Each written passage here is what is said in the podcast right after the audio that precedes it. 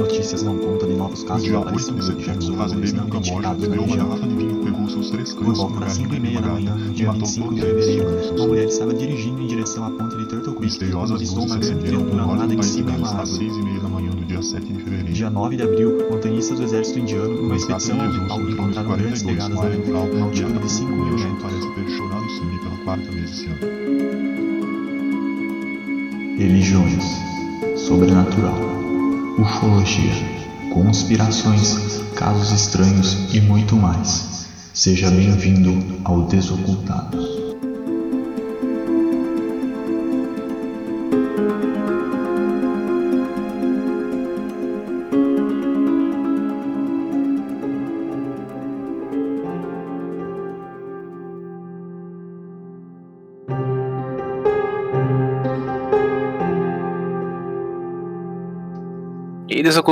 Aqui quem tá falando é o Wellington. E aqui do outro lado, como de costume, o Gustavo.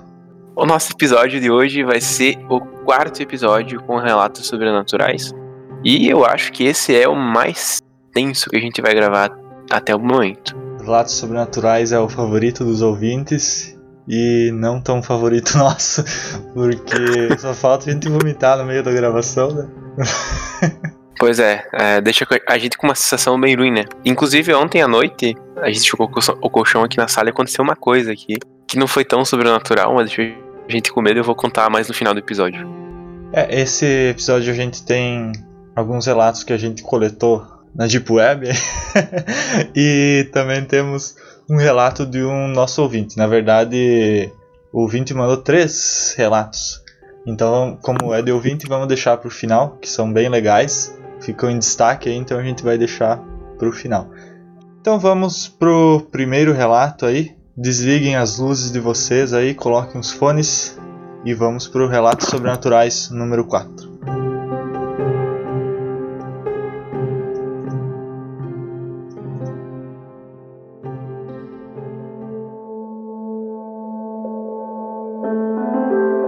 O título dessa história é O Rosto na Janela. Semana passada eu estava assistindo um filme, relaxando na minha poltrona, que fica de frente para uma janela com vista para outro prédio, com um pouco de grama entre ambos. Moro num apartamento térreo, então as janelas estão no nível do solo, com uns 60 centímetros de altura e 1 metro de largura. Acabei pegando no sono assistindo, com meu cachorro dormindo no meu colo. É importante mencionar que meu cachorro tem o costume de latir para qualquer animal ou folhas que se movimentem com o vento lá fora. É muito raro pessoas passarem por essa janela também. Porém, de repente, acordei com um sentimento de alerta intenso, meus olhos arregalados, com uma resposta instintiva. Lembro de imediatamente sentir que estava sendo observado e simultaneamente olhei para a janela.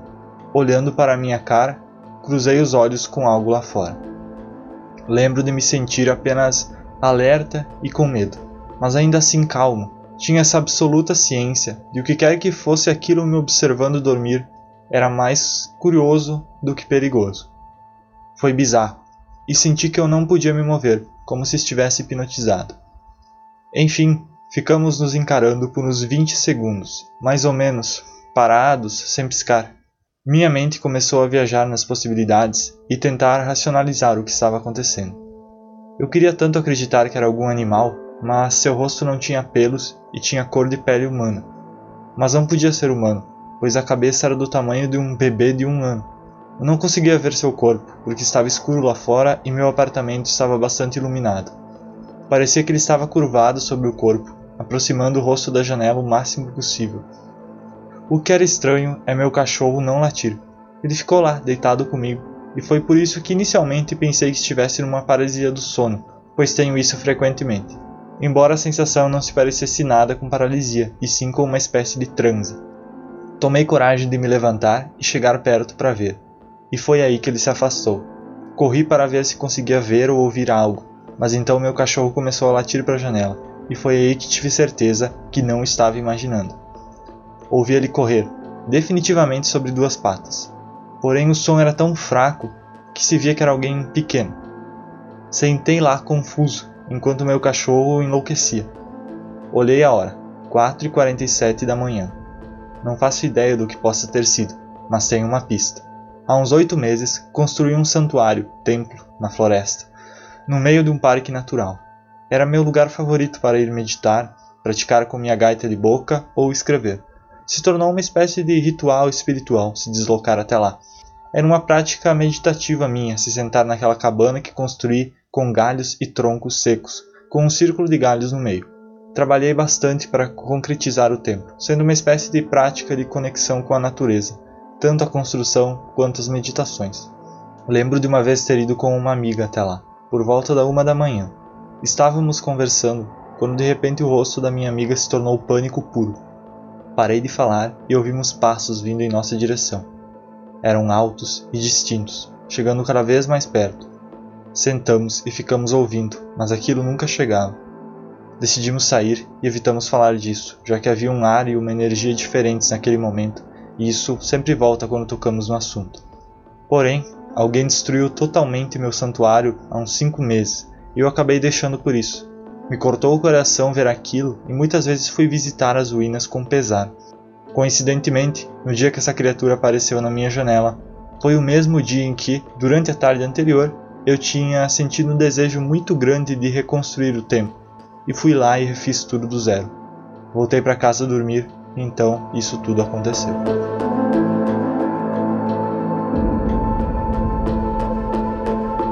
Essa história que a gente tem aí, aparentemente é o encontro com um ser da natureza, um elemental talvez. É, pode ser que essa entidade fosse alguém que se alimentasse ou que fornecesse alguma guarnição para aquele templo. Né?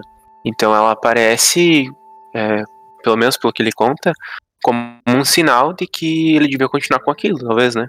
É, foi mais ou menos o, a impressão que eu tive também. Inclusive eu, eu teria muita vontade, né? Infelizmente não tenho meios para isso, né? De, de passar uma noite assim num, é, o, o, perfeito seria isso que ele falou, né? Ter um local assim no, numa floresta, né? Pra, pra poder ir com frequência, construir alguma coisa lá dentro. Acredito que isso seja capaz de atrair certas forças que não é possível você ter contato né, em ambientes urbanos, né? É, eu, eu acho que as forças da natureza são muito positivas, né? Que talvez explique o porquê do cachorro não começar a coar logo de, de início, né? talvez por estar um pouco mais. Uh, sentir que fosse uma coisa positiva. E ele só sentiu-se irritado e acuou quando o guri se mexeu, né? É, ele descreveu como um ser pequeno, né? E com, com uma cabeça de criança. Poderia ser algum tipo de elemental da terra, né? Gnomos. Fadas geralmente hum. são tratadas como como femininas, né, nesse caso, pelo que ele descreveu, parecia uhum. ser algo masculino, então eu diria que seria algo mais no sentido de algum gnomo, alguma coisa do tipo que ele poderia ter visto. E como esse tipo de, de ser eles não são como nós, né? Eles não têm a mesma mente que nós. Então, até você falou assim que eles seriam positivos. Eu, na minha opinião, eles seriam neutros, assim. É, no sentido uhum. de que eles não têm um, um compasso moral igual a nós ou algo do tipo. Então, Geralmente a relação dele com nós, deles com nós é mais de curiosidade mesmo. Eu acredito que os uhum. elementais têm uma linha evolutiva diferente de nós, né? Eles, com, eles compartilham o mesmo mundo que nós, né? Eles também estão encarnados aqui de certa forma, provavelmente uhum. no, no, plano astral, né? E eles têm uma missão de, de existência diferente de nós. Né? Então essas interações que acontecem entre nós e eles são bem ocasionais assim. É, eu ia te pedir isso, né? Se são seres positivos ou não.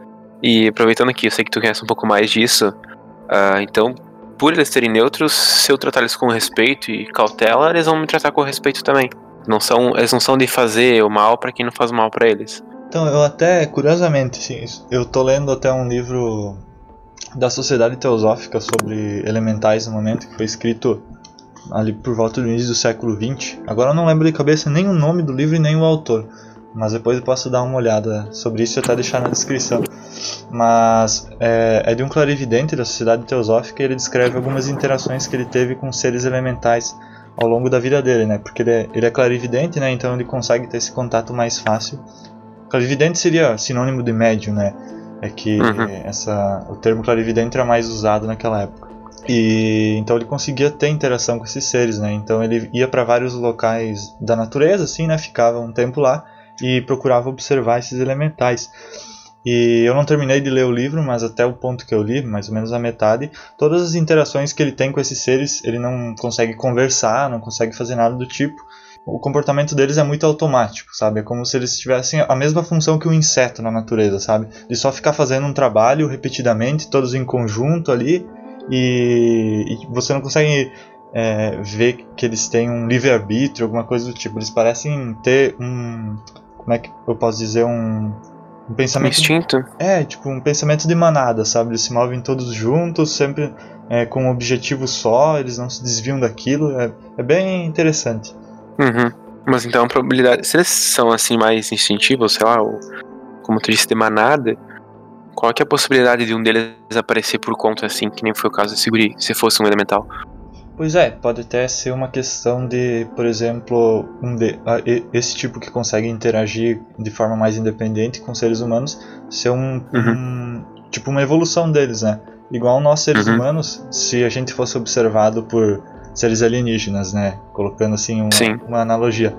Provavelmente muitos deles iam ter a impressão de que nós também se movemos como manada, né? Indo para o trabalho todo dia, fazendo a mesma rotina todo dia.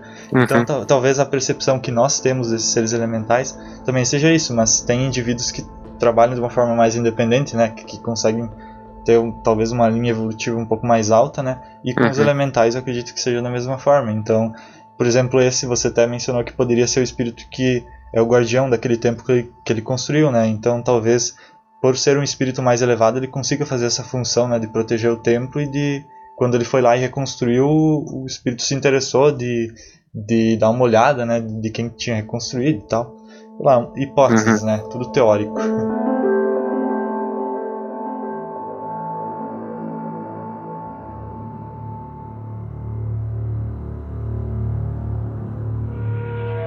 Bom, acho que eu vou ir pro, para o próximo relato, né? É, o nome desse relato são é, antigos, então vamos lá.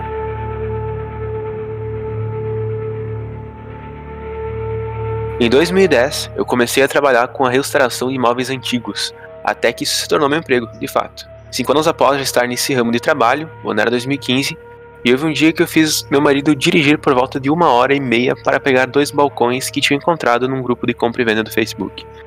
Comprei eles por um preço muito baixo do que deveria ser cobrado. Geralmente, eu pego um projeto e finalizo, ele de 24 a 72 horas depois, dependendo de quanto cuidado a peça precisa ter. Bem, por alguma estranha razão, quando os balcões chegaram, eu não fiquei com vontade nenhuma de trabalhar neles. Eu só queria que eles ficassem ali, já eram bonitos o bastante com suas pequenas imperfeições. Conforme os dias foram passando e se tornaram semanas, comecei a ficar bem irritada, nervosa de pavio curto, coisas do tipo. Depressiva também. Parei de brincar com minha filha, comecei a atrasar meus trabalhos, tudo virou uma bagunça. Meu marido nunca disse uma palavra sobre meu comportamento estranho. Então, minha filha, que tinha 13 anos na época, começou a falar sobre uma mulher de branco, que ficava no canto do quarto dela e ficava encarando ela quando ela ia para a cama na noite. Ela até mesmo relatou que a tal mulher chegou a sentar algumas vezes na cama. Eu comecei a notar que o quarto dela ficava pesado às vezes, mas apenas ignorei isso, pois achei que a imaginação dela estivesse influenciando as minhas também. Foi então que, numa certa noite, meu marido e eu vimos nossa filha correr pela casa e chegar no nosso quarto. Mas, quando ela chegou na frente do nosso quarto, ela não conseguia abrir a porta. Meu marido então decidiu levantar e abrir a porta para ela. Porém, quando ele puxou a maçaneta, ouvimos a porta do quarto da nossa filha fechar do outro lado do corredor, ao mesmo tempo, e não havia ninguém ali. Corremos até o quarto dela e, para nossa surpresa, ela estava dormindo profundamente. Nós percebemos que ela não tinha levantado, pois estava toda enroladinha no cobertor, do jeito que tinha colocado ela para dormir. Alguns dias se passaram e coisas estranhas começaram a acontecer.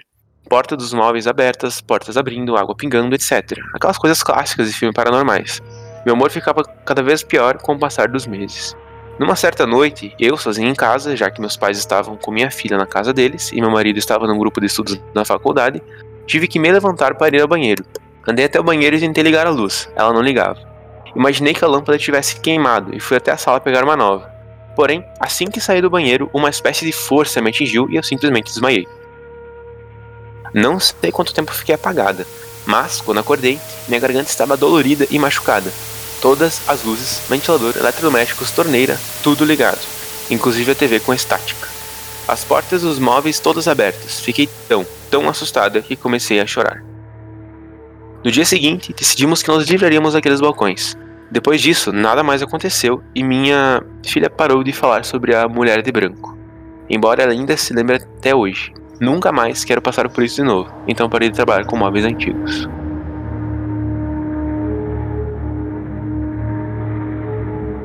Acho que uh, é uma evidência, né? Um relato que trata muito sobre a energia que os objetos carregam, né? Eles têm. Até uma noite o Gustavo estava aqui, a gente chegou a comentar sobre isso, né? Eles têm uma energia embutida neles, né? Vários donos passaram por eles, às vezes nunca se sabe o que aconteceu uh, na presença daqueles móveis e o que, o quanto aqueles móveis importavam para uma certa pessoa, por exemplo. E por isso os objetos conseguem carregar energias e alguns espíritos acabam ficando presos a esses objetos por algum motivo qualquer que seja, né? Uh, um apego emocional muito forte. É como se fosse um vício, né? A pessoa não consegue eh, se livrar do álcool, por exemplo.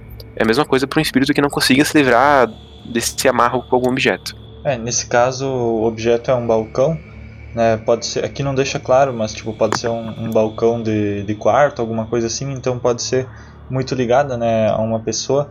E é até bizarro, né? Como que uma pessoa ficaria tão ligada com um balcão, né? A ponto de, de não conseguir é, se libertar disso após o desencarne, né? Mas a gente fala muito sobre isso nos episódios sobre o espiritismo, né? Que de fato algumas pessoas quando morrem elas se apegam, tem alguma coisa que elas não, não conseguiram superar aqui do, do mundo material, que elas se apegaram muito e então depois que elas estiverem no plano astral elas vão continuar ligados a isso até que consigam atingir uma maturidade espiritual um pouco maior e conseguir passar devidamente para outro plano, né?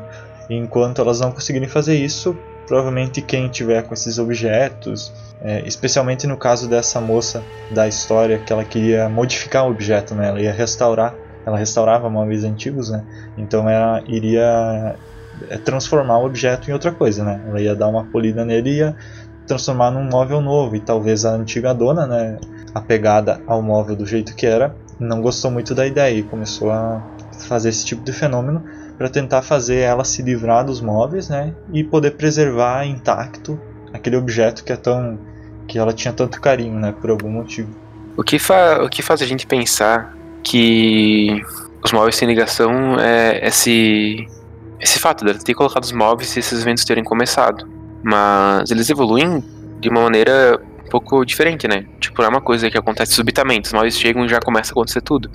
Parece que conforme vai passando o tempo e ela não vai se dando conta de que teria que se livrar dos móveis ou fazer alguma coisa, essa energia vai ficando mais forte. Provavelmente acaba sugando alguém da família, algum dos três ali que tinha talvez alguma pré-disposição para mediunidade. E ele foi evoluindo a ponto que o espírito foi ficando cada vez mais irritado, a energia dela foi baixando muito, né? Ela acabou, esse espírito acabou conseguindo consumir mais energia dela, o que conseguiu fazer com que as atividades uh, paranormais que acontecessem na casa fossem muito mais físicas mesmo, né? E que para chegar nesse ponto, acho que é pelo menos pelo que eu acredito, tem que ter uma energia, alguém tem que estar tá cedendo energia pro espírito, né? Pelo menos de acordo com o espiritismo. O espírito não vai conseguir influenciar as coisas sem utilizar do nosso perispírito para isso. Então ali tem que a energia dela baixou a tal ponto que os fenômenos que antes eram apenas visuais se tornaram físicos, né? Acho que pode ter sido isso. Não sei, se alguém tiver alguma opinião diferente, manda aí pra nós no, no Insta ou qualquer, até mesmo pelo e-mail, que a gente vai ver também e falar no, no próximo episódio. É, acredito até que é questão de preocupação, né? Conforme a preocupação com o fenômeno vai uhum. aumentando, né? O, o desencarnado, o espírito desencarnado, ele consegue mais energia para manifestar as coisas, né? E até a gente vê que o estopim do negócio foi justamente quando ela estava sozinha, né? Que provavelmente ela estava com mais medo, né? E aí aconteceu tudo, tudo de uma forma bem mais intensa, né? Inclusive a próxima história, ela também é sobre um objeto que carrega algumas energias estranhas.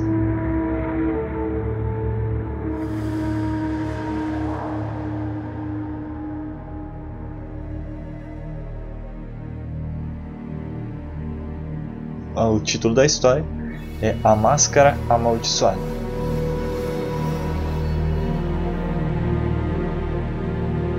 Antes de eu explicar o que aconteceu comigo, quero dizer que entendo se ninguém acreditar nisso, pois a história é bem incomum e parece bem difícil de ser verdade. Porém, quero dizer também que isso aconteceu com um grupo de pessoas e não só comigo, e todos concordaram na descrição da experiência. sou um cristão praticante. E sei que alguns podem ouvir isso e considerar besteira religiosa, mas espero que tenham uma mente aberta. Alguns anos atrás, após completar meu ensino médio, fui numa viagem missionária a Guatemala. Nós íamos construir casas para a tribo local, que literalmente vivia em cabanas de barro no meio da selva. Ficamos lá somente uma semana. Então, em um dos últimos dias da viagem, fomos a uma feira local comprar lembrancinhas. Comprei um facão que achei legal e outras coisinhas pequenas. Um amigo meu comprou uma máscara de madeira que achou legal. Era uma máscara de esqueleto em cor rosa brilhante, com um monte de marcas e símbolos diferentes. Embora a cor fosse bonita, ela tinha um aspecto horripilante, pois os dentes eram afiados e o rosto raivoso mas não fiquei pensando muito nisso. Era nossa última noite na viagem, e iríamos terminar as casas e compartilhar uma mensagem bíblica com as pessoas. Estávamos levantando cedo, então fui à cama bem cedo também. Acordei algumas horas depois, ao ouvir um grupo de pessoas gritando no corredor. Era por volta da meia-noite. Levantei e fui até o corredor, onde vi um grupo de cinco amigos meus assustados com algo. Vou descrever brevemente a planta da casa, para que faça mais sentido. Os quartos dos meninos eram no andar de cima, conectado a uma área comum com sofás, e abaixo era o quarto das garotas, conectados à cozinha e à sala de jantar. Então entrei na área comum e pedi o que aconteceu. Meus amigos contaram que uma porta que levava a um banheiro fechou do nada. Eu dei de ombros e disse que estavam se preocupando por nada. Mesmo sendo religioso, nunca acreditei em demônios no sentido de que seriam capazes de realizar feitos que interferissem no mundo físico. Após essa conversa, eu já estava desperto, então fiquei com eles um pouco. De repente, ouvimos sons que pareciam como um rifle dando tiros embaixo de nós, na cozinha, muito alto. Nos assustamos muito, então fui ao quarto pegar meu facão. Sei que foi algo idiota, mas eu só tinha 17 anos. E fomos verificar o que era. Quando descemos a escada, não havia nada. Estava completamente escuro e vazio, e nada poderia ter feito um som como aquele. Voltei para cima para contar a todos. Enquanto eu falava, todas as janelas da área comum, acho que eram quatro, começaram a se abrir e fechar com violência. No início, achei que fosse o vento, mas não tinha vento nenhum, definitivamente nada que pudesse gerar esse tipo de força. Nem preciso dizer que ficamos todos assustadíssimos. Outra pessoa do grupo foi procurar nosso jovem pastor, e quando ele apareceu, disse que estava tendo umas visões malucas, como se fossem sonhos, dessa figura sombria em seu quarto. Ele nos disse para rezar que tudo ficaria bem, e depois voltou para a cama. Como estávamos assustados demais para dormir, começamos a nos perguntar o que tinha acontecido. Chegamos à conclusão de que poderia ser a máscara. Então, do nada, o jovem pastor voltou e nos disse que poderia ser a máscara. Tenha em mente que nem tínhamos mencionado isso quando ele ainda estava lá. Então, peguei a máscara e abri a porta da casa para jogá-la fora. A casa era numa montanha, longe da cidade, então atirei para baixo, bem longe. O resto da noite não foi melhor. Decidimos todos dormir em sofás na área comum, juntos, e a todo momento ouvimos o que parecia ser unhas compridas raspando as paredes e os tetos acima de nós, e parecia que estava se movendo bem rápido.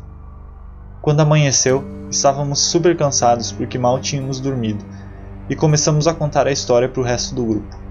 Ninguém mais tinha ouvido nada como tiros ou unhas, mas muitos deles disseram que haviam tido pesadelos e aquela figura negra mencionada pelo pastor parecia ter aparecido a diversas pessoas também. Nosso tradutor da viagem ouviu nossa conversa e veio nos dizer para imediatamente localizarmos a máscara, pois precisávamos queimá-la ele contou que elas eram usadas em rituais tribais e adoração ao demônio, e um demônio poderia ter ficado preso à máscara. Todos levantamos e começamos a procurar a máscara freneticamente, e um de nós encontrou a máscara queimando. O caseiro aparentemente viu a máscara cedo de manhã e já sabia o que fazer com ela. Nunca mais tivemos experiências estranhas como aquela, mas todos nós começamos a olhar para o mundo espiritual de forma diferente após aquela noite.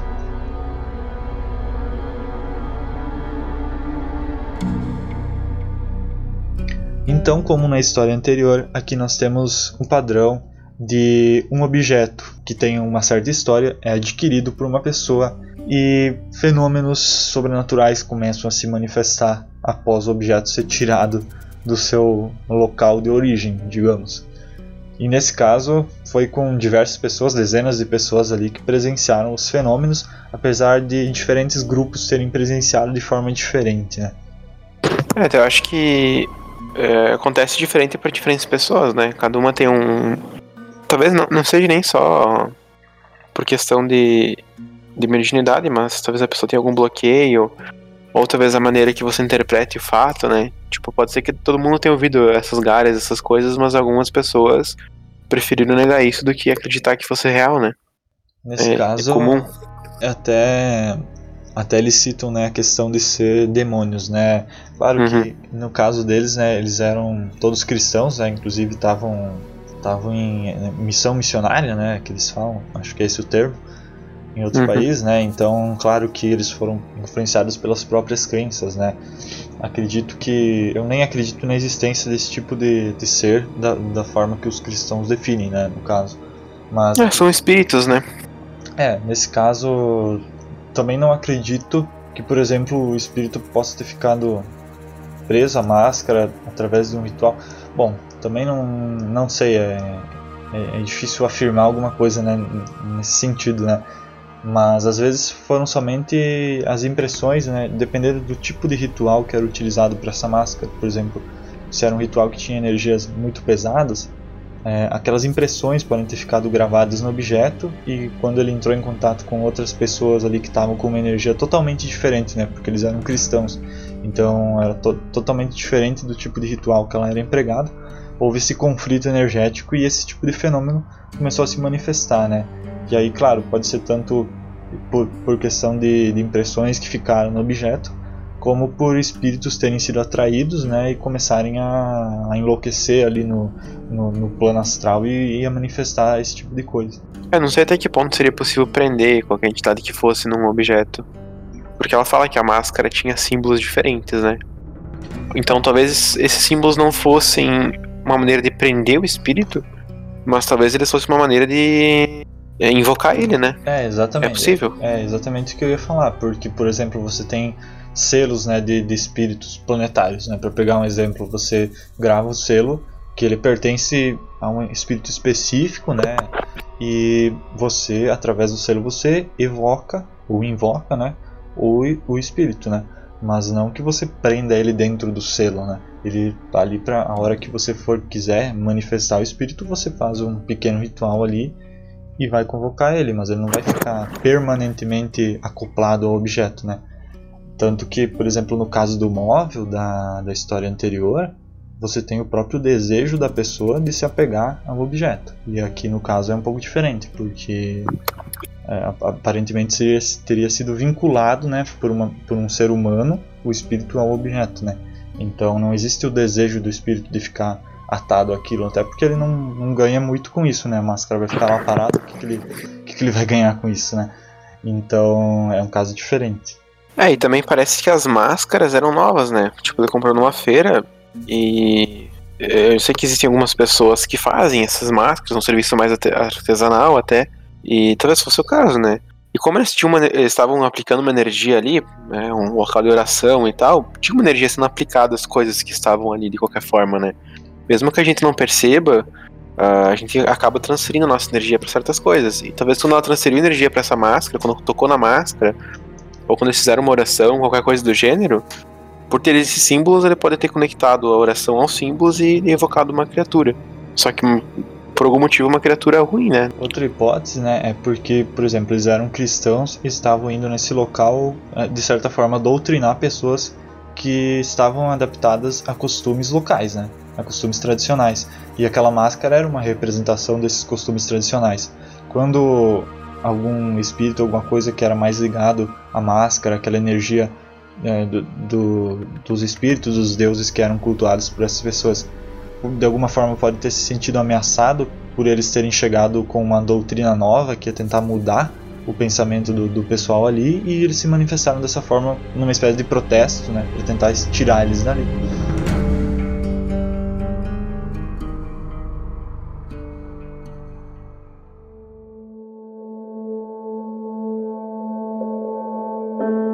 Então a gente vai começar a ler os relatos do ouvinte, que nesse caso é o Rafael. eu não, não sei se eu posso falar o nome dele, mas a gente tem 7 mil ouvintes chamados Rafael, então não, não tem problema.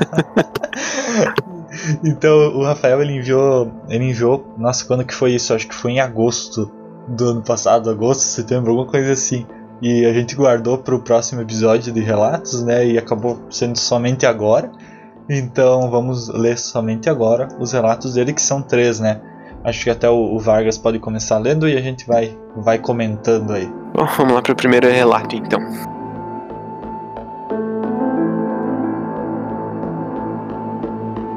Eu morava em Olinda, Pernambuco, município onde nasci e cresci. Nessa época eu devia ter cerca de 18 a 19 anos, estava começando a rever vários conceitos meus. Naquela fase de rebeldia. Lia bastante e começava a me descobrir musicalmente, sempre atrás de bandas novas, etc. Eu costumo dizer que nessa época eu beirava o ateísmo. Desacreditava tudo que tivesse natureza religiosa, a meu ver, para se contrapor à criação religiosa que eu tive por parte da minha mãe, até hoje uma evangélica fervorosa. E tinha quase certeza que não existia nada além dessa vida. Um dia qualquer, ao som Dark Side of the Moon, do Pink Floyd, cochilei na cama. Em determinado momento, lembro claramente de ter me levantado, sentado na cama, olhado para a porta, que estava aberta, e visto minha mãe sentada na sala assistindo TV. Olhei para o som que estava no chão e tentei me levantar. No entanto, algo parecia me segurar ali. Lembro que pensei, já sei como vou conseguir me levantar. Algo que deitei novamente na cama, ficando na mesma posição em que estava originalmente deitado. Só então acordei. Levantei, olhei para a porta e vi minha mãe na sala. Vi o som no chão, e, apesar de todo o ceticismo, aquilo não me pareceu nada com um sonho. Aquela seria, embora eu ainda não soubesse, a minha primeira experiência de projeção astral. Algo que eu só vim descobrir que existia e do que se tratava depois desse ocorrido. Aconteceu inúmeras vezes após isso. Vi e ouvi muitas coisas durante as situações, mas eu sempre ficava na dúvida se eu estava pirando ou se aquilo eram coisas da minha cabeça. Entretanto, vale lembrar uma situação especial. dormia sempre com a porta fechada, até hoje, na verdade. E, para variar, a projeção aconteceu mais uma vez. Só que dessa vez foi diferente. Saí do quarto através da porta e vi minha mãe caminhando na cozinha em direção ao banheiro. Era uma sensação confusa, pois eu não tinha certeza se estava realmente ali ou não. Apesar de ter atravessado a porta sem abri-la, lembro que pensei: vou ficar olhando para ela, e se eu estiver realmente que ela vai olhar para mim. Ela passou direto e entrou no banheiro.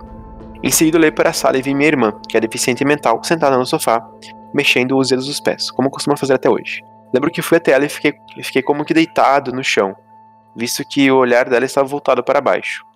Ela ignorou minha presença, assim como aconteceu com a minha mãe. De repente, senti como se estivesse sendo sugado de volta para o meu quarto, numa sensação extremamente desesperadora. Acordei abruptamente assustado. Levantei num pulo e saí do quarto. Quando abri a porta e saí, vi que minha irmã estava no sofá, do jeito que eu tinha visto, e minha mãe estava dentro do banheiro, ou seja, era como se eu realmente tivesse estado ali e observado o que estava acontecendo fora do meu quarto enquanto estava dormindo. Até hoje, não consigo conceber isso como uma mera coincidência. A partir dessa experiência, me interessei em ler o Livro dos Espíritos, Allan Kardec. E lembro que nesse livro é relatado que, após desencarnado, o espírito pode passar por um período de confusão em que não há certeza se está vivo ou morto, o que foi algo muito semelhante ao que vivenciei. Após ficar mais velho, com essas experiências cessaram. É muito raro que ocorram e, quando acontece, não se compara a frequência ou intensidade com o que acontecia naquela época da minha vida. Embora eu não seja espírita, na verdade hoje me identifico como agnóstico, foram essas experiências que me fazem hoje a considerar que a consciência pode sobreviver sim sem corpo, ou então que, pelo menos, se a consciência é fruto do nosso cérebro de reações neuroquímicas, ela não se restringe ao nosso corpo. Nessa casa, que morei a maior parte da minha vida, ainda ocorreram diversos outros eventos, como barulho de coisas caindo na cozinha, sem ter acontecido nada de fato, coisas realmente quebradas na cozinha durante a madrugada, batidas na porta e até um ronco de um suposto animal invisível, ouvido por mim e por minha mãe.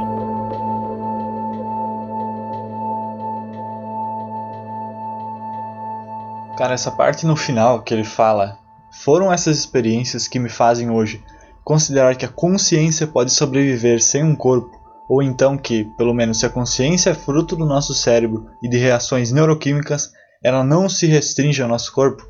É, eu me identifiquei muito quando eu li isso, porque nas experiências de projeção astral que eu tive, que ao contrário dele eu não cons nunca consegui ter essas experiências de forma involuntária, eu sempre tive que forçar isso acontecer. Então, assim, para mim conseguir ter a, a primeira vez foram muitos anos de prática e, e de frustrações, mas quando eu tive, a sensação é exatamente essa. Porque quando você fica pairando naquele estado que você até às vezes você acha que você está acordado, porque você está ali deitado, vendo todo o seu quarto ao seu redor e você, por um momento você acha que você está simplesmente acordado com os olhos abertos e de repente você vê que, que não, que você está dormindo, você, que você não sente seu corpo e você consegue visualizar tudo de uma forma um pouco estranha ao teu redor.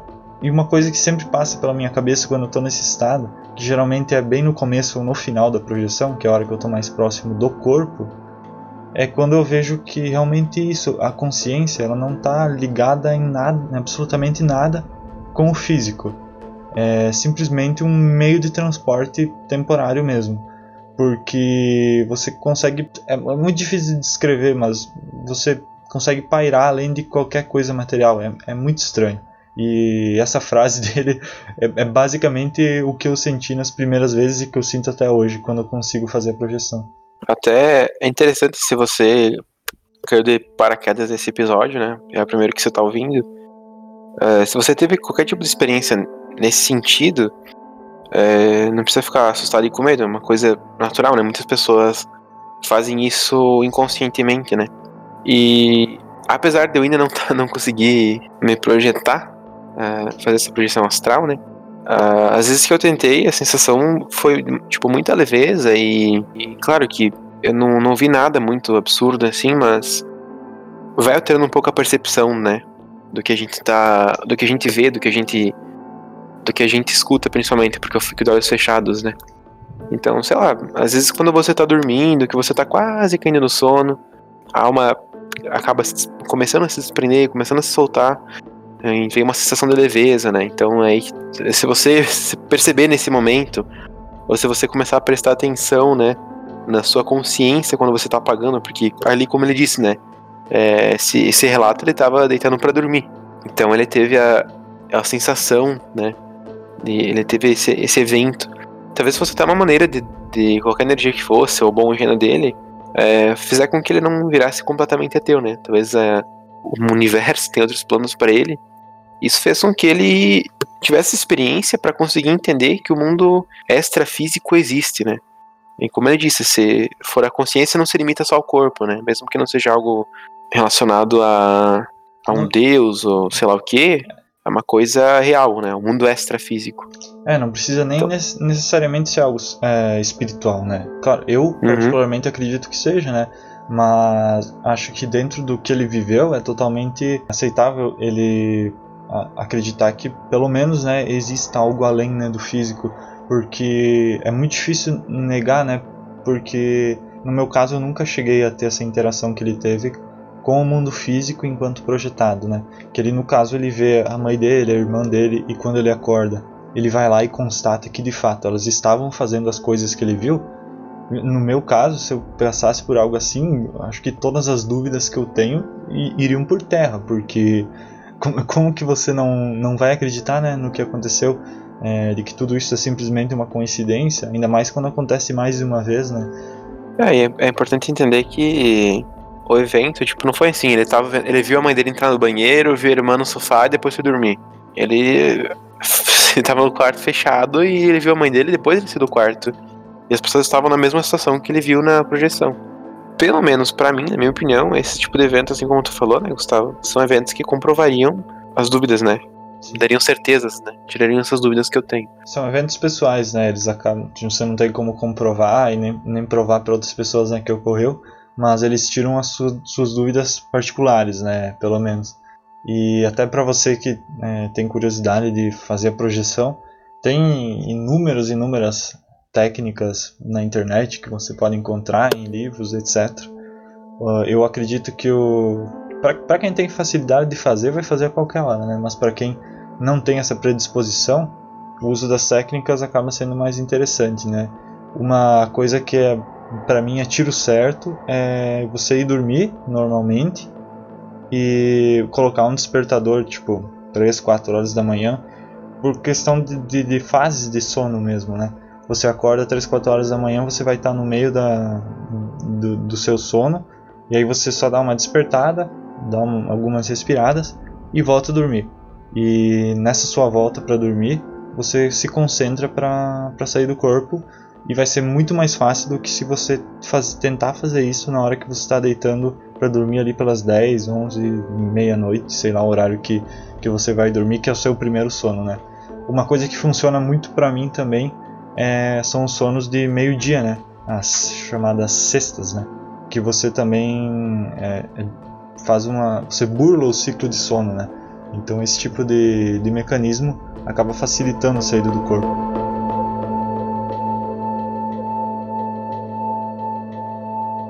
Vamos pro segundo relato, então. No caso, o segundo relato do, do ouvinte.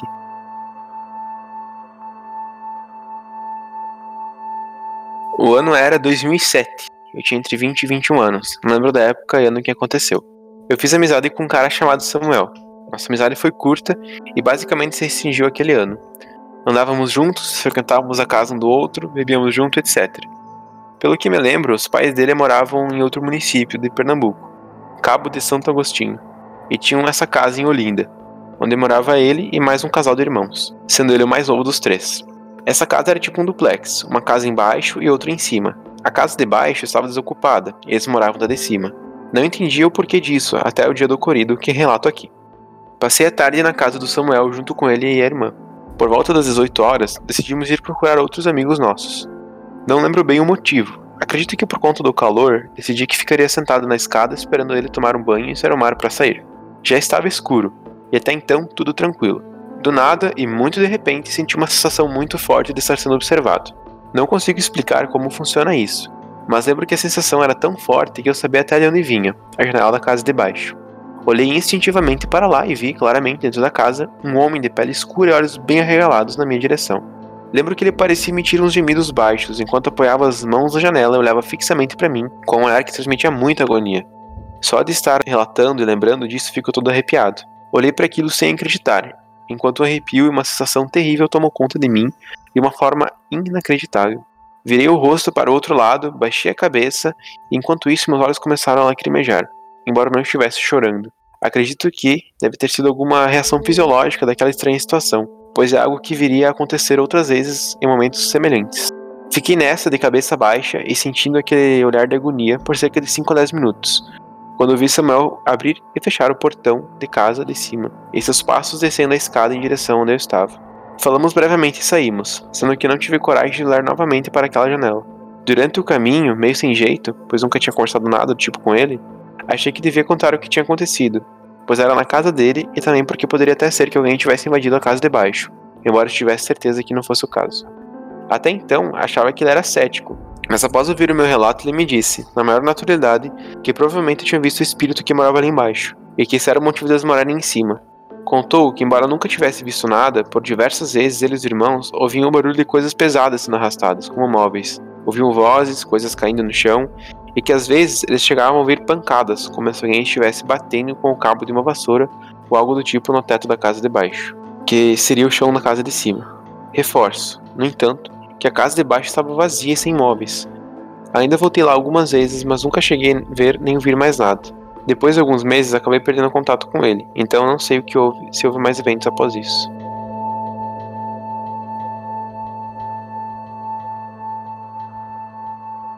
É um pouco mais estranho, porque foi um evento mais isolado, né? É, talvez a sensação de medo fez com que, após esse primeiro evento, ele acabou bloqueando essa capacidade de vislumbrar, né? Pelo visto, não só ele, mas os amigos dele também, né? Algum, qualquer um dos três tinha algum tipo de capacidade mediúnica, né? Porque eu não sei se isso é, é verdade. Eu vou eu me embaso quando falo isso nas crenças que eu tenho no espiritismo. Mas tem que ter alguém ali com capacidade de de mediunidade, uma capacidade mesmo que escondida, mesmo que não descoberta, para que esse espírito consiga fazer esse tipo de evento. E nesse caso, é, aparentemente ele tem essa mediunidade mais de visão, né? Ele conseguiu ver, e essas outras pessoas têm uma mediunidade mais de ouvir, né? Porque existem diferentes graus, né? Então, sei lá, acho que é um evento comum, né? É um pouco mais, é um pouco mais comum isso acontecer, né? Você vê um, um espírito, uma entidade, do que os outros eventos que a gente já citou nesse episódio. De, de, novo a gente tem aquela questão do espírito ficar atado, né, alguma coisa material. Nesse caso, provavelmente era a casa onde ele morava, né? e por algum motivo ele ficou preso naquilo, né? Alguma lembrança, algum algum tipo de apego que ele tinha com alguma coisa ali e não conseguia não conseguiu se libertar, né? É até estranho, né? Porque ele aparentemente morava de forma pacífica lá embaixo. Inclusive o pessoal ali, do, os amigos dele ali, a família ali que, que ele conhecia não, não se importava com isso, né? Conseguiam conviver normalmente com o espírito. Até bizarro, né? Você imaginar uma situação dessas, de deles deixarem a casa lá, a, a, o andar de baixo, né, vago, sem ninguém incomodar, só para o espírito poder ficar em paz, né? É, talvez fosse eu não, eu não, a gente não sabe mais nada sobre essa casa, né, nem sobre esse amigo dele. Como ele mesmo disse, ele teve pouco contato. Pode até ser que fosse alguém, alguém da família, né? Talvez eles tenham se criado naquela casa, ou sei lá. Morreu alguém da família, alguma coisa assim, esse espírito ficou ali. E as pessoas respeitavam esse espaço dele, né? Ele que, como tu disse, é um pouco estranho, né? Eles acharem, tipo, ok, vamos viver normal aqui com sons de, de barulho e coisas do gênero. Eu, claro que depende de cada um, né? Mas eu ia ficar com muito medo de ficar na casa, né? Se eu passasse uma noite e ouvisse esse tipo de barulho.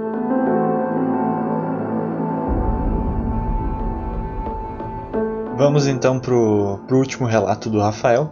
E esse terceiro relato, na verdade, foi uma série de pequenos eventos, né, segundo ele, que ocorreram entre abril e agosto de 2014 e por fim o último e principal em setembro de 2014.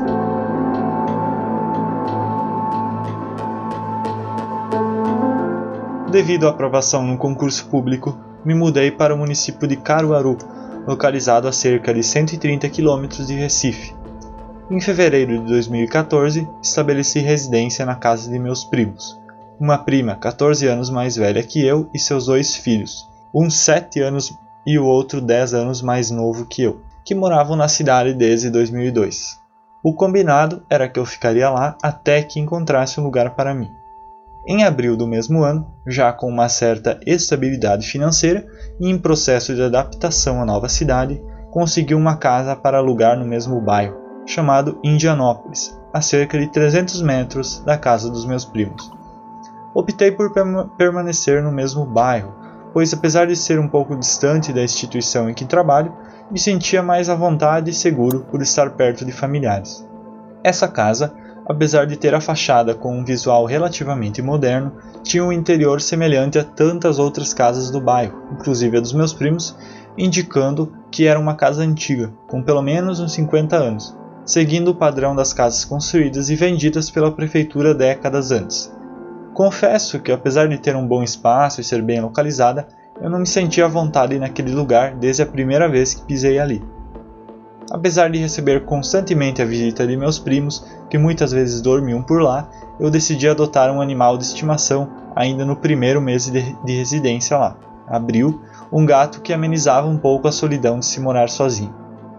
Como geralmente éramos só nós dois na casa, o meu gato sempre ficava nos mesmos ambientes em que eu estava me seguindo para onde eu fosse. Certa noite, cerca de duas semanas após ter pego esse gato para criar, estava estudando no quarto. Na época eu estava no primeiro ano de doutorado. Mais ou menos uma hora da manhã me bateu a sede e fui à cozinha beber água. O meu gato, como de costume, me seguiu até lá. Entretanto, eu percebi que ele parou na entrada da cozinha e não continuou a me seguir. De início, eu não prestei atenção nesse fato e fui até o bebedouro beber água. Só que ao dar conta de que meu gato não estava ao meu lado, procurei ao redor, e qual não foi minha surpresa ao ver que ele estava na entrada da cozinha todo armado, como se estivesse vendo alguma ameaça, olhando fixamente para um certo canto da cozinha, próximo à porta que dava na área externa, na parte de trás da casa. Fui para perto dele e o chamei pelo nome, mas ele olhava para mim com os olhos arregalados e voltava a olhar para o mesmo lugar quase como se estivesse querendo me avisar de algo que ele estava vendo. Me bateu aquele arrepio e eu imediatamente peguei ele e voltei para o quarto, fechando e trancando a porta. Só então meu gato se acalmou. Cerca de um mês depois, em maio, meu primo mais novo, que tinha 17 anos na época e era o que frequentemente estava por lá, estava usando o notebook no quarto que ele normalmente dormia quando ficava por lá, enquanto eu estava na sala assistindo TV. Em determinado momento, ele apareceu na porta do quarto com uma expressão de assustado, me perguntando se eu tinha ouvido algo. Eu disse que não, e perguntei o que ele tinha ouvido, e ele disse que era besteira e voltou para o quarto. Não insisti no assunto, por já ter a impressão de que tinha algo bem errado ali. Sentia constantemente a sensação de ser observado, e essas coisas só potencializavam minha preocupação. Após esse evento, eu percebi que esse meu primo passou a ir lá com bem menos frequência e não queria mais dormir lá. Mas algumas semanas depois, novos eventos ocorreram. No primeiro, eu tinha voltado de uma festa de São João que fui com meus primos, e já à tarde da noite, cerca de duas e meia da manhã, três horas, liguei para meu namorado para avisar que tinha chegado em casa. Durante a conversa, ele me perguntou se tinha gente ali comigo, pois segundo ele, era possível ouvir vozes por trás da minha. Enquanto eu estava sozinho em casa, com TV e som desligado, fiquei assustado e tratei de mudar o assunto, levando em consideração que poderia ser algum tipo de interferência ou defeito técnico. Dias depois, recebi a visita de uma amiga de Recife, Maria, que foi passar um fim de semana lá comigo. Até então eu não tinha comentado nada disso com absolutamente ninguém. Na manhã, após a primeira noite em que ela dormiu lá, acordei com a ligação dela, me pedindo para acordar e sair do quarto porque ela estava assustada.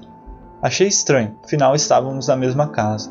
Ao chegar na sala, ela me disse que não conseguiu dormir direito, pois passou a noite ouvindo barulhos estranhos, mas não soube me descrever como eram e um pouco antes de ligar para mim, ela ouviu uma voz de mulher chamando o nome dela, motivo pelo qual ela me ligou. Eu, que não queria dar corda no assunto, falei que provavelmente ela ouviu a voz da vizinha chamando alguém, já que era um nome comum, mas ela não ficou convencida e insistiu que a voz vinha de dentro da casa.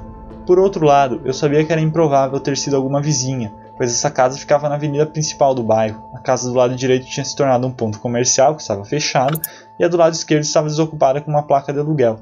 Ou seja, não havia ninguém morando dos lados e o quintal de trás era imenso, inviabilizando a possibilidade de ter sido alguém na casa de trás, por exemplo. Meses depois, quando contei toda a história, ela ficou puta de raiva comigo, porque tinha certeza de que tinha ouvido e quando eu não dei importância no assunto, por medo, ela ficou achando que estava ficando louca. Dias depois, decidi contar aos meus primos o que estava vendo, e o meu primo mais novo finalmente contou o que houve naquele dia em que ele me perguntou se eu tinha ouvido algo. Ele disse que estava mexendo no computador, usando fones de ouvido, quando ouviu um grito de mulher, aparentemente dentro do quarto em que ele estava. Além disso, me falou que absolutamente todas as vezes que dormia lá, ele tinha pesadelos, e que alguns deles era com uma mulher sendo estuprada por vários homens na parte de trás da casa, mas ele não conseguiu identificar maiores detalhes.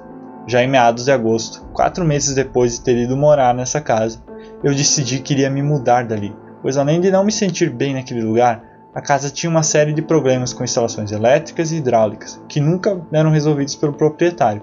Consegui outra casa, num bairro mais próximo do meu trabalho, e marquei a mudança para o dia 31 de agosto, num domingo. Lembro-me bem da sensação de alívio ao acordar naquele dia, sabendo que em algumas horas eu estaria indo para outra casa. Como terminei a mudança já quase de noite, combinei com o locador antigo de ir limpar a casa para entregar as chaves no sábado seguinte, visto que, trabalharia durante a semana e não teria tempo. Um fato curioso: na primeira noite em que dormi na casa nova, tive um sonho com a casa antiga, sendo que eu vi as coisas com um tom azulado, que me lembrava as cenas do mundo espiritual no filme Sobrenatural, e lá eu vi um vulto preto na área de trás da casa que tentava se esconder da minha vista. No entanto, eu não acordei assustado, como quando temos um pesadelo. Pelo contrário, era quase como se tivesse me sendo mostrado que havia algo ali de fato. Enfim, voltando. Como combinado, cheguei na casa cerca das 13 horas do dia, marcado para fazer a limpeza. Um detalhe que esqueci de mencionar é que minha prima, mãe dos meus outros dois primos, tinha um salão de beleza na mesma avenida, quase em frente à casa. Dessa forma, o combinado era que eu faria a limpeza e deixaria as chaves com ela, e o proprietário passaria no salão durante a semana seguinte para buscá-las. Entrei na casa, já vazia, para fazer a limpeza. Como estava sozinho, deixei o celular tocando música em cima do balcão da cozinha, ligado na tomada. Limpei a sala, os quartos, o banheiro, e à medida que ia limpando cada cômodo, ia deixando as portas fechadas, exceto a da sala que deixei aberta e presa. Como havia um desnível na cerâmica, quando a porta estava totalmente aberta, ela raspava no chão e ficava bem fixa, de modo que o vento não a fechava. Limpei a cozinha e segui para o quintal de trás, o último lugar que faltava. Já perto de terminar, ouvi uma pancada muito alta vindo do interior da casa. Imaginei que fosse o vento batendo alguma das portas, mas logo lembrei que tinha deixado todas fechadas, exceto a da frente na sala. Ignorei e continuei fazendo a limpeza, quando vi uma nova pancada. Lembro-me bem de ter pensado na hora. Essa casa é tão esquisita que mesmo vazia faz barulho, e segui no que estava fazendo. Alguns poucos segundos após pensar isso, as pancadas aumentaram sucessivamente. E de repente era como se estivessem quebrando a casa toda, derrubando objetos no chão que não existiam pois a casa estava vazia, batendo portas, paredes, enfim, um barulho incrivelmente alto e assustador, que vinha diretamente de dentro da casa. Lembro que parei de varrer e fiquei atônito no quintal de trás, olhando para a porta da cozinha, ouvindo aqueles barulhos e pensando que teria que passar por lá para sair da casa. Pensei em ligar para alguém, mas lembrei que o celular estava na cozinha, então comecei a ouvir umas pancadas ritmadas, que vinham claramente de dentro da cozinha e pareciam como se alguém estivesse batendo em algo de madeira com um punho fechado. Fiquei apenas parado, olhando para a porta, até que todos os sons, que duraram cerca de 15 segundos ininterruptos, pararam abruptamente. Respirei fundo e fui até a parte da lavanderia, que ficava na mesma área e era o último lugar que faltava varrer, e comecei a fazer o que devia, tentando fingir que nada tinha ocorrido. Logo em seguida, lembro bem do arrepio que começou a subir pelo meu corpo todo, dos olhos lacrimejando e da nítida sensação de estar sendo observado. Da mesma forma que no relato anterior, não era apenas a sensação da presença, mas era como se eu soubesse exatamente onde a pessoa estava, na porta da cozinha, parado, olhando para mim. A sensação era tão forte que tive certeza que veria algo, mas não foi o caso. Eu não via com meus olhos, mas sabia que aquilo estava ali. Imediatamente parei tudo o que estava fazendo, peguei todas as coisas e me dirigi à porta, com meu corpo totalmente arrepiado. Peguei o celular, os sacos de lixo, saí, fechei a porta da frente, fui até a rua e vi minha prima do outro lado da rua, em frente ao salão. Tentando disfarçar meu desespero, chamei por ela, que atravessou a avenida e veio até mim. Perguntei se ela tinha visto alguém entrar na casa. Ela disse que não e me perguntou o que houve. Contei o que tinha acontecido e ela perguntou se eu tinha terminado. Eu disse que não, que ainda faltava limpar a área da frente. Então ela me disse para rezar um Pai Nosso, com base nas crenças dela, terminar o que faltava e sair dali. Ela voltou para o salão, eu deixei o portão, que era feito todo de madeira pesada, aberto, escorado com dois tijolos, e comecei a varrer rapidamente a área da frente, para sair logo dali. Do nada, como se tivesse soprado um vento muito forte, embora não lembre de ter havido vento, os tijolos foram arrastados junto com o portão, que bateu com toda a força. Imediatamente larguei a vassoura e corri para o portão. Abri, botei os tijolos novamente, corri até a vassoura e os sacos de lixo, peguei tudo e saí o mais rápido possível, deixando a limpeza incompleta e com a área ainda cheia de folhas secas. Tranquei o portão, botei os sacos de lixo na calçada e segui para o salão da minha prima. Estava todo suado, suor frio de puro pavor. Contei aos que estavam ali o que tinha ocorrido. Deixei as chaves com ela e jurei nunca mais pisar ali. Hoje a casa virou um bar. Não sei se os novos inquilinos experimentaram algo do tipo, mas sinceramente prefiro nem saber.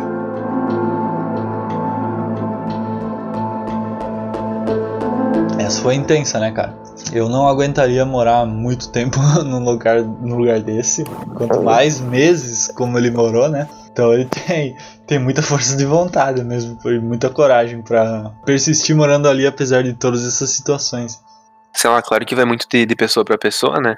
Com qualquer evento, qualquer evento acontecendo, é, é, estranho. Tipo, tu não tem como tu chegar no imobiliário e falar assim, putz, a casa tá assombrada, tô saindo, né? Talvez tivesse um contrato, alguma coisa assim, né? E que fez com que ele se motivasse a ficar ali. Mas a gente falou, é, é a partir do momento que começasse a presenciar eventos na casa que eu moro, tipo, não ia durar uma noite, sabe? Na semana seguinte eu já ia buscar outro lugar para ficar. Uma coisa interessante para prevenir isso é na hora de fazer visita na casa tentar sentir alguma coisa, né? Normalmente os espíritos vão, vão se revelar, claro, depois que tiver, tu vai presenciar mais coisas. Só que se tu vai com antecedência e sente a energia da casa, talvez tu consiga prevenir que isso aconteça contigo. É que provavelmente, eu não conheço a cidade ali que ele citou, mas provavelmente é uma cidade, uhum. como ali no Nordeste tem bastante cidades que são muito históricas, né? Então, claro, elas têm uma história assim de ah, de, de pessoas, né? mais pessoas passaram por lá né, do que, por exemplo, aqui no Sul, né? Então, Sim. É muito, talvez seja mais difícil achar casas é, novas, né? Essas casas mais antigas acabam ficando mais em conta, né? Então, às vezes, acaba sendo por falta de opção que a pessoa vai morar num lugar desses e aí se depara com toda essa situação, né? Porque por ter mais história, mais coisas podem ter acontecido nessas casas, né? E aí, as, ou tanto espíritos como até ali a questão do primo dele que, que contou que viu lá a, a cena de, uma mulher sendo estuprada, né? Não necessariamente uhum. os espíritos estavam ali, é que a cena foi tão forte, tão traumática para a pessoa que as impressões ficaram, né? E, e as pessoas que, que passam ali pelo quarto e que ficam mais tempo ali conseguem reviver de certa forma esses eventos e também ficarem horrorizados pelo que aconteceu, né? São sensações né, que acabam sendo transmitidas, uma energia que fica impregnada no lugar, no lugar, né? E isso acaba influenciando. Mas a gente pode ver que o Rafael tem um pouco de azar, talvez, né? Os eventos paranormais perseguem muito ele. E sei lá, cara, se você tá tendo, tipo, esse tipo de coisa no dia a dia e tal, eu acho que é bom não se desesperar, né? Não é, não é algo incomum de acontecer. É, não precisa se achar um louco nem nada do gênero. E buscar entender esses fenômenos, né? Entender se são, motivo, são motivados por coisas positivas ou coisas negativas, né? Porque ver um espírito por si só não quer dizer que é algo, é algo ruim, né? O espírito em si não é algo ruim. A gente tem que tirar essa, esse preconceito que a gente tem, né? De que o mundo espiritual é algo negativo, de que só tem demônio, não sei o quê. Que é claro que é uma coisa das nossas crenças e nossa cultura. E eu mesmo falando pro Gustavo, né? O que aconteceu é, noite passada aqui em casa. É, eu senti muito medo na hora, muito medo. Eu entrei em estado de choque assim na hora, sabe? E depois eu vi que não era uma coisa tão absurda. Só que eu tenho uma crença que veio de anos de criação que hoje me impede de ter experiências, uh, por exemplo, a própria projeção astral, provavelmente. É, eu tenho um bloqueio uh, e diversas outras coisas, né? E se você passa por esse tipo de evento, uh, como uma experiência traumática, você acaba se bloqueando. E às vezes nem era uma coisa negativa, sabe? Era algum espírito tentando ajudar, alguma coisa assim, e acabou sendo negativo para você. Então é bom tentar tratar esses traumas e se você não tá confortável com isso, independente da sua crença, não custa nada pedir, né? Fazer uma espécie de oração, alguma coisa assim. Não precisa ser um, uma coisa complexa, chamar alguém, sei lá. Mas, mas uma oração mesmo, com, humildade, com fé e, explicar que você não quer ter esse tipo de evento na tua vida. Porque, é, exemplo de um próximo relato que, que eu vou ler, né? Uma família, de uma família que teve eventos sobrenaturais na casa dela depois a próxima moradora não teve nada às vezes depende muito da energia da pessoa, né? Do que ela pensa, do que ela, do que ela viveu e como ela interpreta as coisas.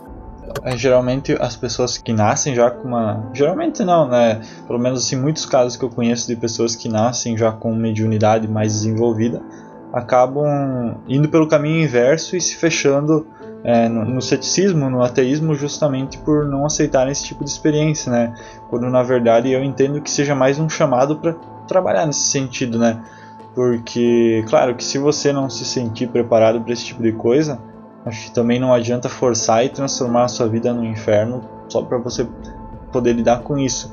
Então, uhum. como o Vargas disse, né, pedir para, se você acredita em algo além do, do mundo físico, né, pedir para isso dar uma pausa, sabe, te, te mostrar as coisas de uma forma mais gradual, de uma forma mais compreensiva, né, ou simplesmente fechar esse, esse seu canal de comunicação, né, e caso você tenha algum contato com o espiritismo, a, a Umbanda também faz esse trabalho de estar tá desenvolvendo sua mediunidade ou de também estar tá fechando esses canais. Não sei se no espiritismo tem algum tipo de coisa de deles fecharem a sua mediunidade, né? Já ouvi relatos de na Umbanda eles fazerem isso se você pedir, né? Mas no espiritismo não sei se eles chegam a fazer também, mas não deixa de ser uma opção se você não se sentir preparado, né? Mas se você já tem esse tipo de predisposição, eu acho que é muito válido trabalhar em cima disso, né? Pessoas como eu, por exemplo, que não tem, trabalham para desenvolver. E então eu acho que se você tem, é legal você tentar dar uma trabalhada nisso para também estabelecer uma conexão mais interessante com coisas que vão além do nosso mundo. E até mesmo às vezes trabalhar com, mesmo que, que não seja algo espiritual, mas falar com um psicólogo para tentar acabar com alguns traumas que você tem. É, às vezes o, no, o, nosso cérebro é muito poderoso e às vezes cria eventos. A nossa energia é muito poderosa e às vezes cria eventos com base apenas em um medo que a gente tem, sabe? Um trauma, alguma coisa assim.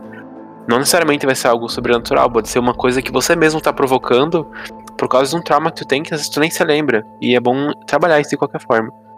No então. Centro Espírita, pelo menos aquele que eu participei, eu nunca vi eles falarem sobre fechar ou, ou abrir mediunidade. Mas se você ir no Centro Espírita, eles vão te auxiliar com isso com certeza, né?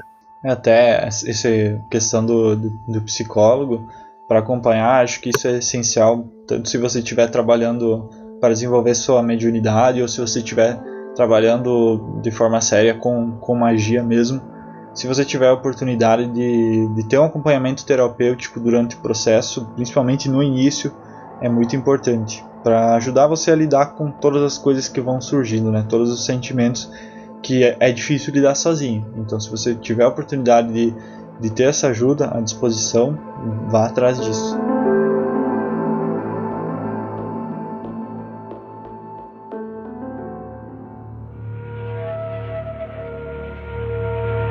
O próximo relato, né? Um relato é uma história é, que aconteceu nos Estados Unidos, inclusive foi usada como base para a criação do espírito evocando do filme Invocando Espíritos, eu não assisti esse filme, eu só peguei a história na, na, na internet, né? E vou trazer aqui para vocês. O nome da, da história é A Maldição da Família Sne E vou contar aí pra vocês então.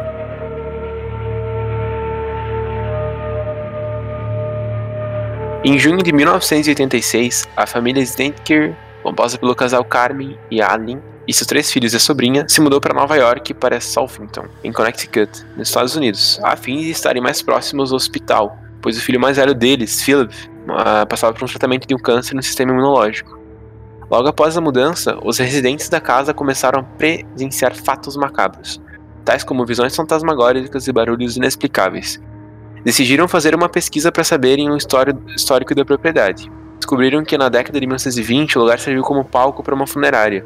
Philip instalou seu quarto no porão e encontrou documentos e fotos de mortos, além de equipamentos utilizados pelos antigos proprietários. Carmen afirmou em uma entrevista anos mais tarde que nunca soube do passado do local, apesar do vizinho responsável pela venda alegar que a família sempre esteve ciente. A vida na residência tornava-se cada vez mais difícil. A mãe se lembra de uma situação assustadora na qual a água que ela usava para limpar a cozinha se transformou em sangue, um vermelho profundo. Isso fez a pele arrepiar, conta ela. Ainda de acordo com o Snenke, era possível sentir um cheiro constante de carne podre pelos cômodos.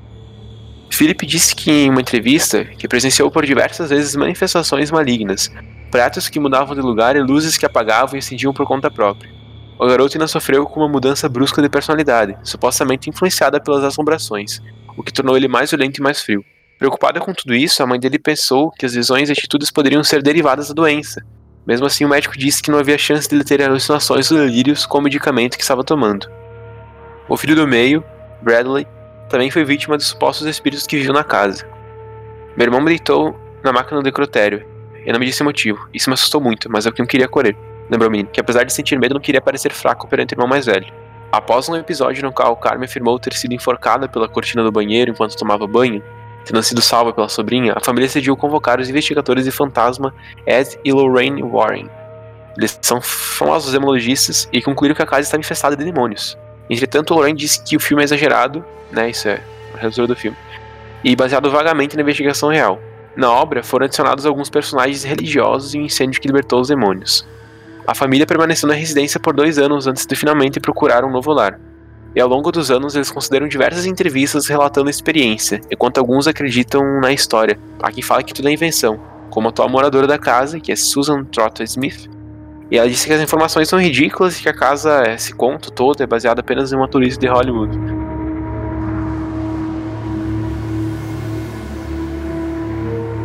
É, existem diversos filmes de terror que trazem coisas reais para o filme. É interessante nesses casos de filmes baseados em fatos reais a gente procurar é, um relato na internet, alguma coisa assim. É, não, não consegui achar nada em inglês, não consegui, não sou muito bom nisso. Então peguei mais ou menos um resumo do que passa o filme, né? É, o que acontece assim, como a gente citou anteriormente, né? No caso do Rafael, do Rafael que as coisas perseguem eles, a família entrar na casa, provavelmente tinha algum espírito lá, alguma coisa, não demônios, né? É, muita gente trata como demônio, mas acho que é mais uma forma de atrair mais atenção do público nesse caso, né? E tinha espíritos naquela casa com certeza. Só que essa família tinha mais disposição a a presenciar esses eventos, né? É, quando você, mesmo em hospitais, a gente sabe quando a gente entra no hospital, o clima lá é muito pesado. Eu, pelo menos, me sinto muito mal no hospital. Mesmo só no, pronto-socorro, por exemplo, né, teve uma leite atrás que tive que ir lá. Eu me sinto muito mal lá, a energia é muito pesada. Tem muita gente ali passando mal, com energia negativa, é, muita gente morrendo. Então, como nesse caso, a casa no passado possa ter sido palco de uma funerária, Pode ser sim que existam espíritos que ficaram presos ali, talvez por terem pedaços corporais, eu acho, né? Eu vi, já ouvi relatos em que espíritos podem se prender a um fio de cabelo, coisa do gênero. E essa família, por ter um pouco mais de disposição à mediunidade, foi afetada por isso. Principalmente as crianças da casa, como eles dizem, né? Como conta a história. E criança tem uma conexão muito mais forte com o mundo espiritual. E é curtinha, né? Mas é, fica um pouco diferente das outras, né? Então, se, se alguém tiver interesse em assistir esse filme, o nome do filme é Evocando Espíritos e ele conta a história dessa família. E é isso aí. Uma história um pouco diferente, né? Pra vocês terem um conteúdo pra assistir depois também, se quiserem. É, até é questão de ter, por exemplo, as crianças, né? Só, só o fato de ter crianças em casa já aumenta a probabilidade de ter esse tipo de fenômeno, porque você não precisa que todos da família sejam médios, né? Simplesmente ter uma pessoa ali que tem a mediunidade já consegue fazer essa manifestação, né? Já tem energia suficiente para fazer essas coisas se manifestarem e que todos consigam ter visões, né? Seja por visões, seja por barulhos, é, seja por objetos se movendo e coisas do tipo, né? Então, como o Vargas falou, pelo fato de ser uma funerária, certamente haviam espíritos ligados ali e somente a presença de uma ou duas crianças ali com um pouquinho mais de ligação com o mundo espiritual foi o suficiente para fazer todas, criar todos esses fenômenos. E a partir do momento que a outra mulher foi se mudar para casa, provavelmente talvez ela sozinha, né? Aí esses fenômenos pararam de acontecer. Não que eles pararam de, de, de acontecer no mundo espiritual, as coisas continuaram acontecendo lá, só que ela não tinha essa capacidade de fazer com que se manifestasse, né? E ao mesmo tempo em que as, a família se mudou para outra casa, não, as crianças não perderam a conexão delas com o mundo espiritual, mas simplesmente foram para o lugar mais pacífico onde não havia o que se manifestar ali, né? E no caso dos Warren, por causa desse, dessa visão mais cristã deles, um dia no futuro talvez a gente fale sobre os casos que eles investigaram, até para para dar mais contexto para isso, mas eles tratavam a grande maioria dos casos como manifestações demoníacas, né, pela, pela questão da, da, da, da visão deles, né, que eles tinham essa, essa vivência mais cristã, né, mas pelo menos para nós, né, na nossa interpretação, seriam simplesmente espíritos que tinham ficado presos ali por, por lição de ser uma funerária mesmo.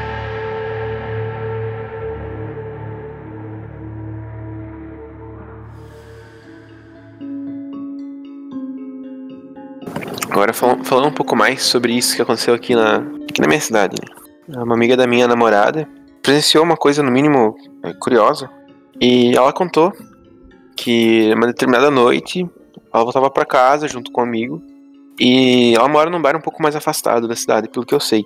Ela não foi levada até em casa, então ela foi com, ela foi de carona com algumas pessoas, né? Desembarcou do carro junto com esse amigo. Tava indo para em direção à casa dela.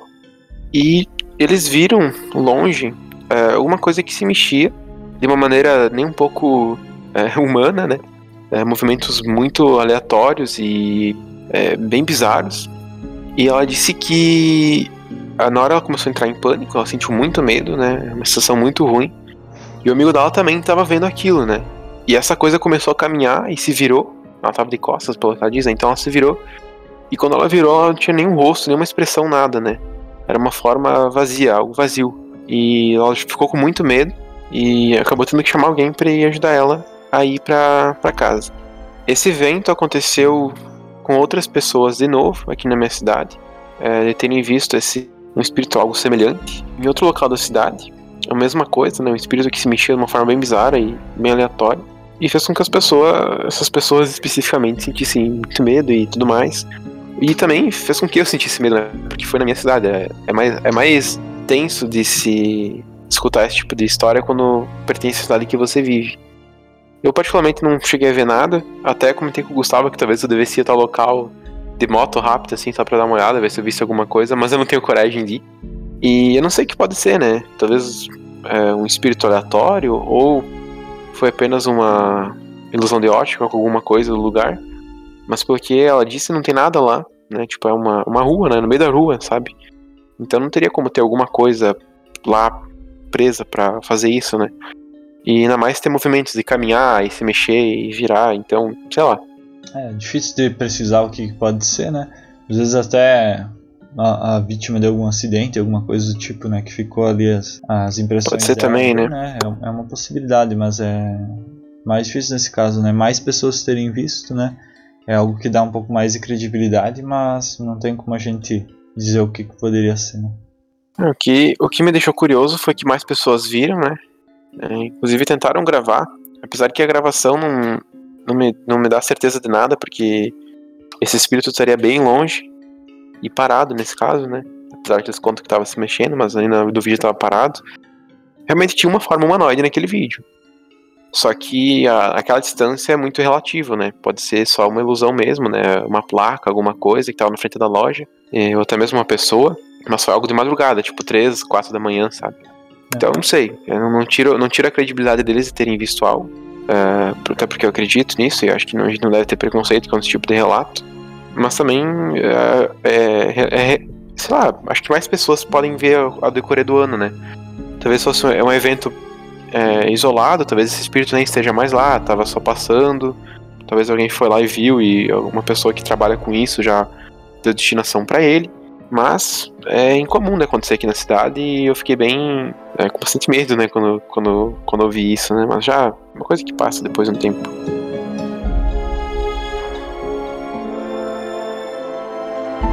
Agora o que me deixou com bastante medo mesmo é, foi o que meu gato fez na noite passada. É, estou gravando isso é, uma noite depois do evento.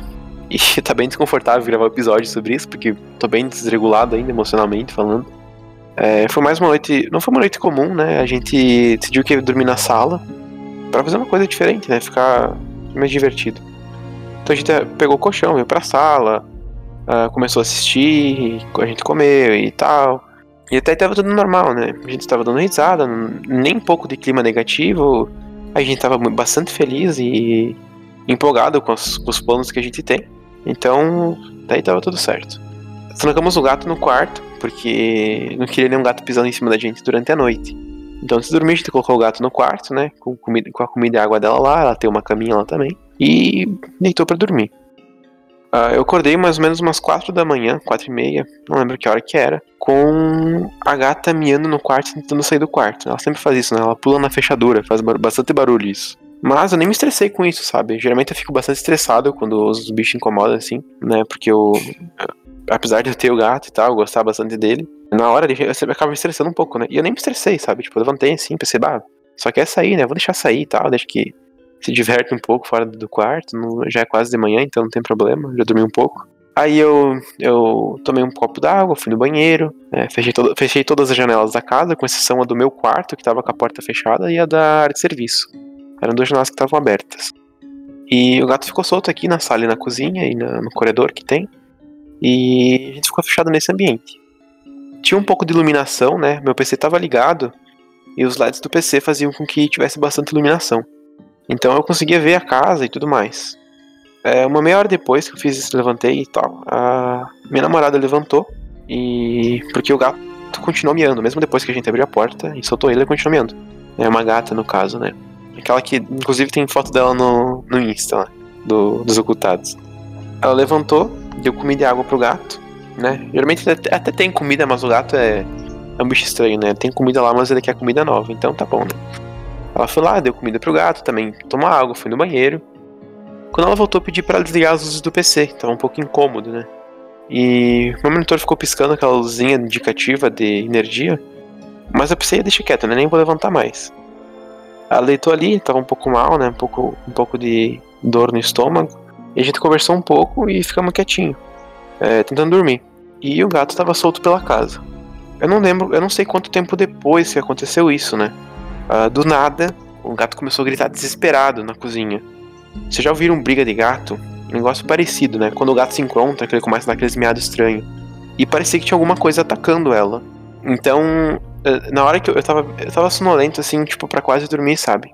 E quando eu levantei, eh, eu comecei a gritar é, mas sabe aquele grito de desespero? Eu tava, em eu tava em estado de choque, né? Porque eu não sabia o que tava acontecendo, eu não conseguia assimilar que era o gato.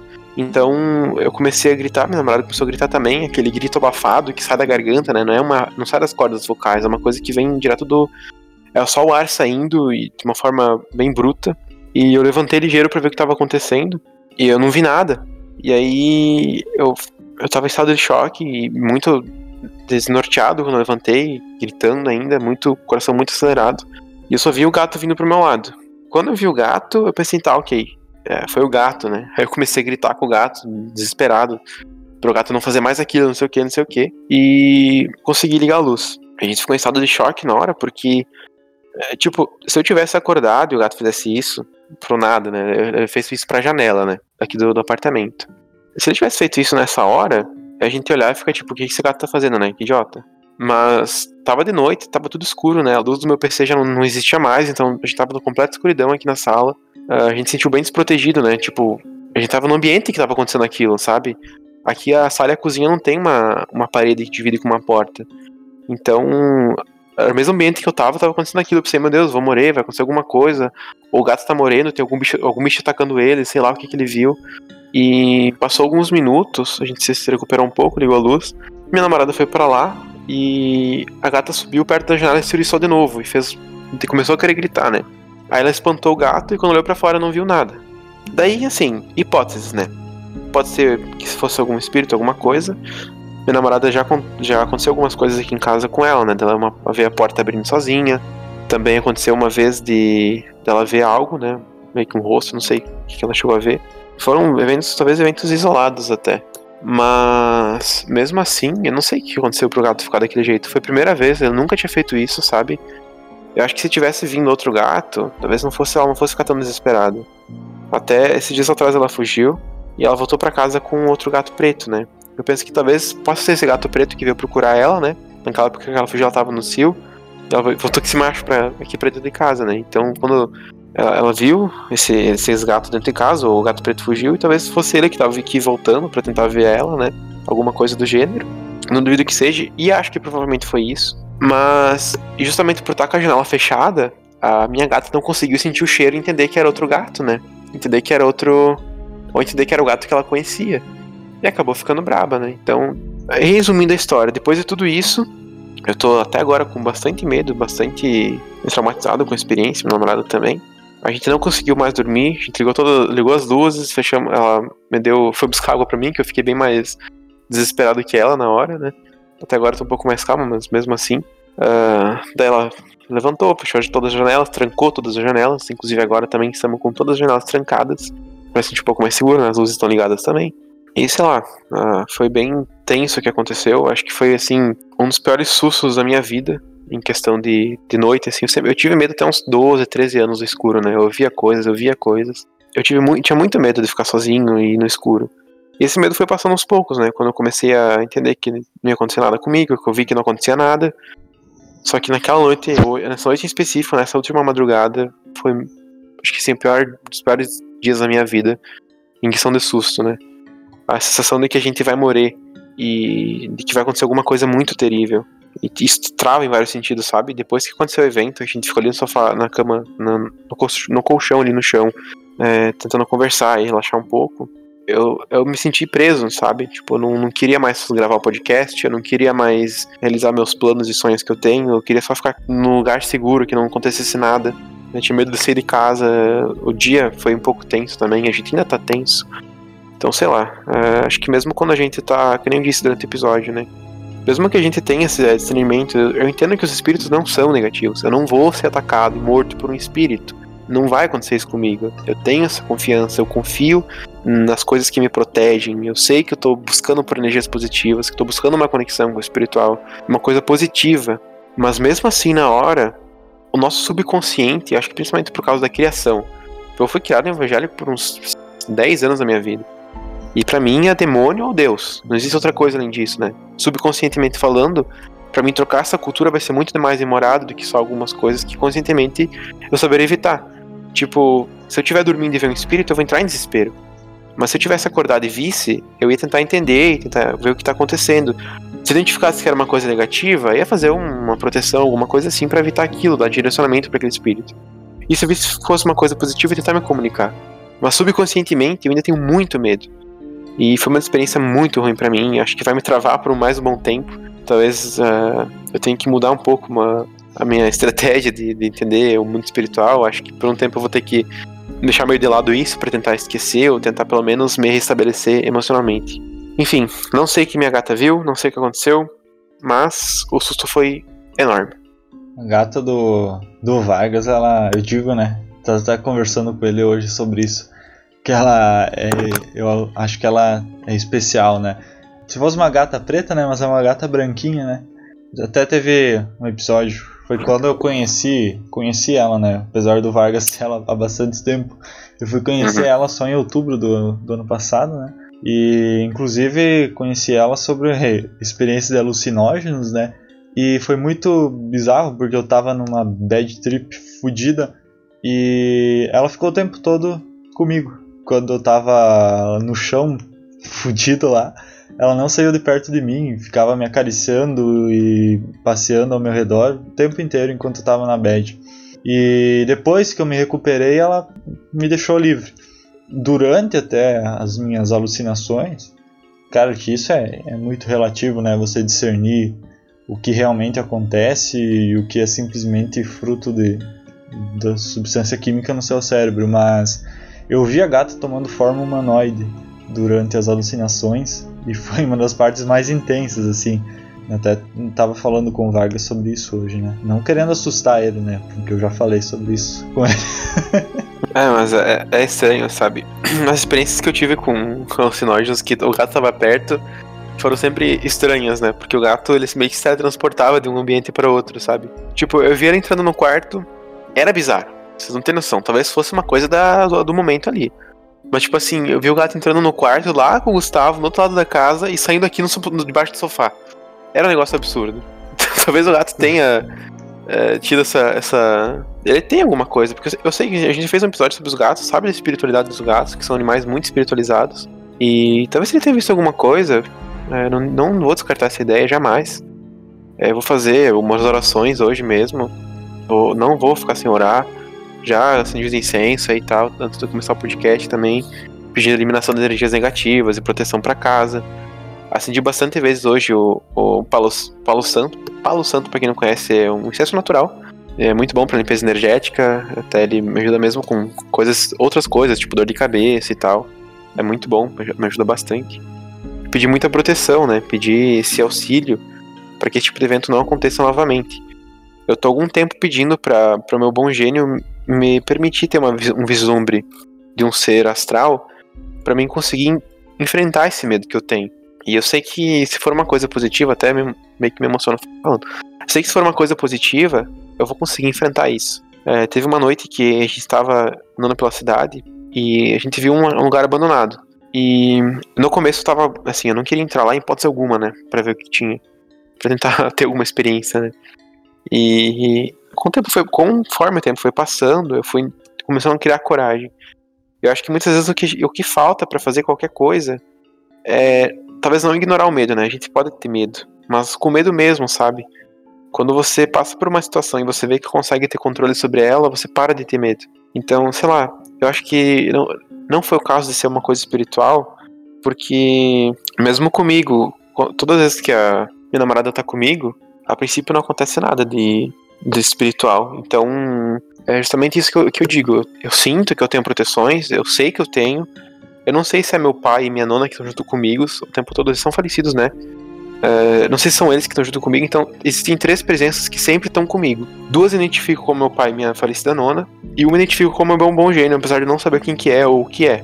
E essas, essas três sensações que eu tenho são sensações de proteção, de que estão me ajudando e tal. E realmente, não acontecem eventos extrafísicos comigo. Então eu não sei se foi isso que aconteceu aquela noite, né? Então talvez, talvez meu bom gênio falou assim, beleza, mano, então hoje tu vai ver um espírito. Aí meu gato se assustou e me traumatizou. então eu não sei. Mas vamos lá, né? Acho que eu vou ter que rever esse trauma aí, vou ter que tratar ele de alguma forma. E até tô esperando voltar e até a gente poder voltar a frequentar o centro espírita para conversar com eles, né? É... E é isso aí.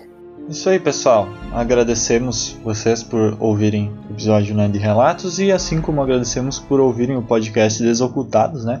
Se você é novo, chegou agora no podcast, ouça os nossos outros episódios, faça maratone aí o, o, o Desocultados.